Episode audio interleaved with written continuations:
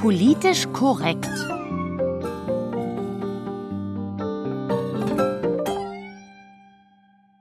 Papa, Ja? Kevin hat was über Joshua gesagt. Wer ist Joshua? Oh, Mensch, Papa aus meiner Klasse, der so gut zeichnen kann. Ach ja, äh, klar. Er hat gesagt, sein Vater sagt, Joshua ist ein Mulatte. Oh, also d- das geht ja gar nicht. Äh, äh, äh. Was ist ein Mulatte? Das ist einfach ein dummer Begriff. hat Herr Schulz auch gesagt. Euer Ethiklehrer? Ja, er hat gesagt, sowas klingt nach Rassismus und den wollen wir in Deutschland nicht haben. Naja, wenn ich auch sonst kein Freund von deinem Herrn Schulz bin, aber da hat er recht. Es ist doch toll, dass unsere Gesellschaft heute so offen und tolerant ist. Cem zum Beispiel, bei dem du zum Geburtstag warst, der ist Türke. Trotzdem gehört er zu Deutschland. Wieso ist Jem denn Türke? Naja, weil seine Eltern aus der Türkei kommen. Die sind aus Berlin. Nein. Also ja, ich meine, sie sind in der Türkei geboren und jetzt leben sie natürlich in Berlin. Aber beim Geburtstag haben Jems Eltern gesagt, dass sie unter den Eltern in Jems Klasse die einzigen originalen Berliner sind. Sie waren richtig stolz deswegen. Ach so, gut. Verstehe. Beide sind schon in Berlin geboren, dann waren es eben ihre Eltern, Jems Großeltern. Die sind aus der Türkei. Verstehst du? Oma und Opa von Jem haben im Ruhrgebiet gewohnt.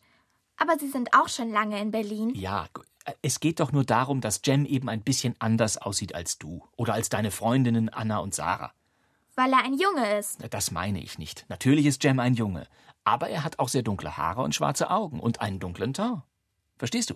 Er ist Deutsch-Türke in dritter Generation. Er ist total toll integriert, ein super netter Junge, aber er ist ne, er sieht eben trotzdem noch ein bisschen türkisch aus. Man merkt, dass er nicht von hier kommt. Ich meine ursprünglich. Seine Eltern, also seine Großeltern, die als, Jem wird dann dauernd gefragt, woher kommst du? siehst du, Er hat mir erzählt, früher hat er deswegen manchmal geweint. er hat geweint. Na, weil er das so doof fand. Woher kommst du? Woher kommst du? Woher kommst du? Und er hat immer gesagt, aus Berlin.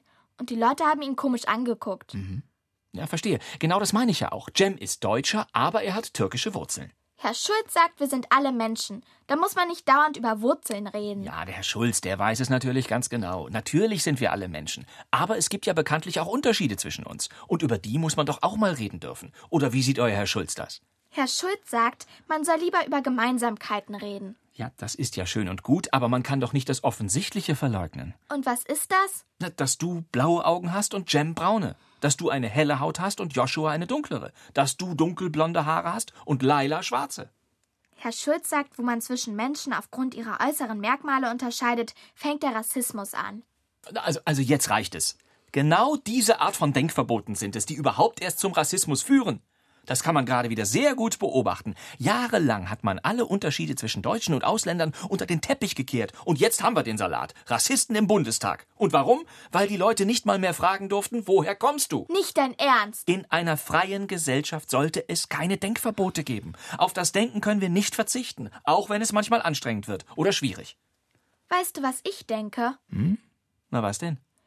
Ich finde, Denken kann manchmal richtig doof sein. Dann kann man auf das Denken auch ruhig mal verzichten, finde ich. Denk mal drüber nach, Papa.